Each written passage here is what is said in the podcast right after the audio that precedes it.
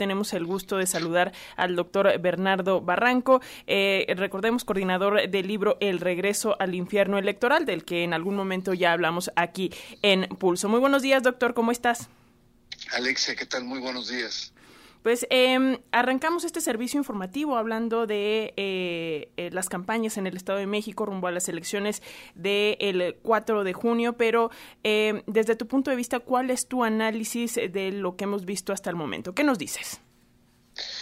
Bueno, em, ya arrancaron las campañas, llevan ya dos semanas, eh, arrancaron en plena Semana Santa y Semana de Pascua o sea, no, no con la concentración, digamos, de, de, los votantes, estaban más bien con espíritu navideño religioso, lo cual hay que reprochar un poco a los programadores, a las autoridades electorales de haber elegido pésimas fechas, sobre todo porque son campañas cortas.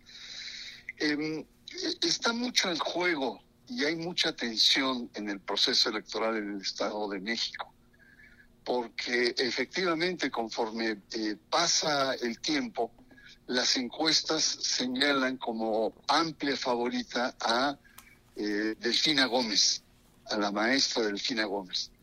Em, la mayor parte de las encuestas le dan dos dígitos, es decir, entre 10 y 18 y algunos hasta 20 puntos de, ventaja, lo cual pues es muy cómoda la, la ventaja. Las campañas eh, por tanto, han sido, eh, en el caso de, Morena y sus aliados, eh, muy de tierra, muy terrestres. Han, sido más de 25 actos, 26 municipios, y han sido sobre todo de, contacto con la población rural, donde el PRI ha ganado de manera masiva, y ahí es donde Delfina se ha metido. En el caso del equipo y la casa de campaña eh, que tiene em, eh, del Moral, Alejandra del Moral, hay verdadero nerviosismo porque no ha avanzado y su la estrategia de su campaña es diferente. Hay una parte que es evidentemente terrestre, que está y además ha visitado más de 30 municipios y treinta y tantos actos de campaña. Eh, em, con medios de comunicación. Ha aparecido en eh, decenas de estaciones de radio y también en más de 20 programas o entrevistas de televisión, ya sea televisión abierta o eh, eh, la televisión vía portales de Internet. es una campaña diferente, mucho más intensa, más, más briosa, pero que está presionada por el corto tiempo que tiene, y por la eh, desventaja que está teniendo. Eh, al parecer el, PRI y el gobierno quieren, están con todo, pero no levanta, no levanta en términos de punto, hay que ver las, las próximas eh, encuestas y, y, ver cuál es el nivel de avance y de conocimiento. Pero por lo tanto te podría decir que en este primer tramo lo que tenemos es una campaña, podríamos decir, conservadora por parte de Morena, eh, muy mesurada, eh, con una eh, propuesta de cambio, y esto va mucho también en el resultado de las diferentes encuestas que dicen que entre 6 y 8 mexiquenses de cada 10 aspiran a un cambio. Ahora, no necesariamente van a votar por Morena, pero aspiran a un cambio. Y ahí es donde ha centrado el, em, el acento de la campaña, es decir, eh, un, un, cambio hacia un gobierno más democrático, más hacia el pueblo, eh, un gobierno más austero, vamos a bajar los salarios de la élite política eh, de funcionarios, vamos a combatir la corrupción, vamos por el cambio, es decir, ese es el centro. Mientras que Alejandra del Moral le cuesta mucho trabajo, digamos, construir una narrativa política, porque trae el peso del desprestigio de 94 años y el desgaste del partido en el poder. Entonces, la campaña que tiene el, em, del Moral, Alejandra del Moral, es más venderse ella, una mujer eh, echada para adelante, una mujer valiente, una mujer que da resultados, etcétera, más que el partido, eh, dicho de una manera cruel, a Del Moral le pesa eh, eh, el partido del cual proviene y del cual se siente orgulloso. Entonces, sí, tenemos una, el inicio de un proceso electoral complejo, intenso, tenso, que promete ahora en el debate del 20 eh, una nueva etapa, un debate que se va a hacer el día el próximo 20 de abril y promete entonces entrar en una nueva etapa. Doctor, por ahí va mi siguiente pregunta, justamente la cuestión del debate. Ayer veíamos el que hubo para Coahuila y las primeras mediciones no señalaban mayor cambio. E incluso si lo queremos ver por ahí, el mayor cambio fue que el Partido del Trabajo rebasa a Morena después del debate en la apreciación de la ciudadanía. ¿Qué podemos esperar entonces con este debate? Como bien señala ahí un contraste de, ideas y de plataformas y qué tanto podría mover las cifras o considera que podríamos entrar a, algo más cómodo para Morena. Bueno, hay que decirlo que mm, eh, la masa delfina no es una gran oradora.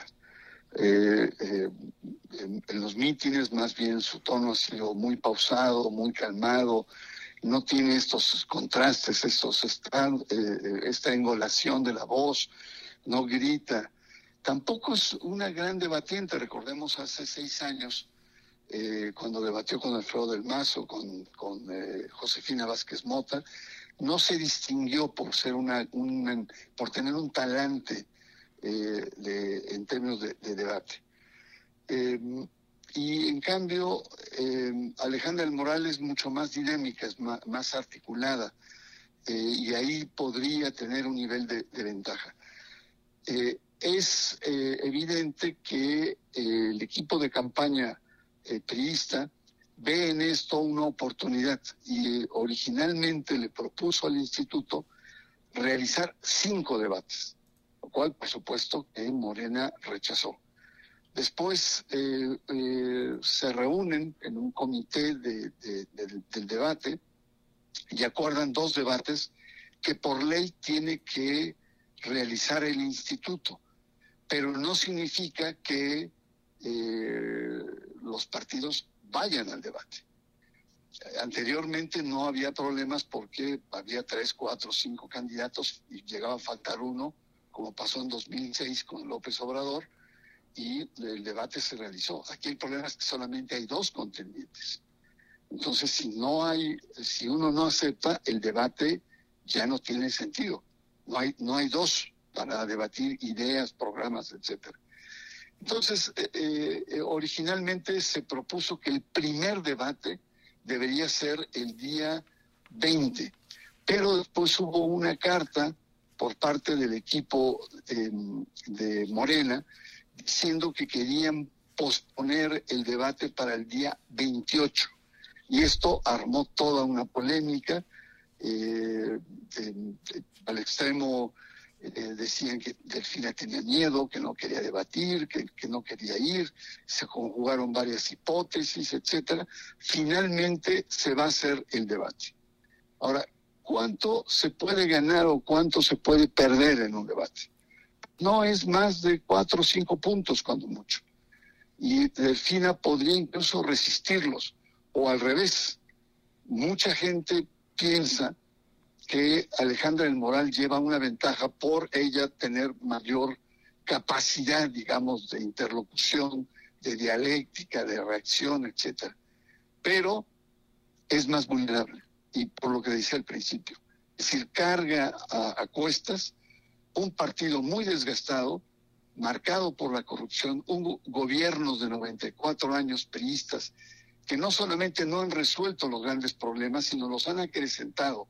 Hay una enorme acumulación de riqueza en muy pocas manos y una gran em, falta de operatividad del gobierno, incrementando niveles de violencia, feminicidios, etcétera.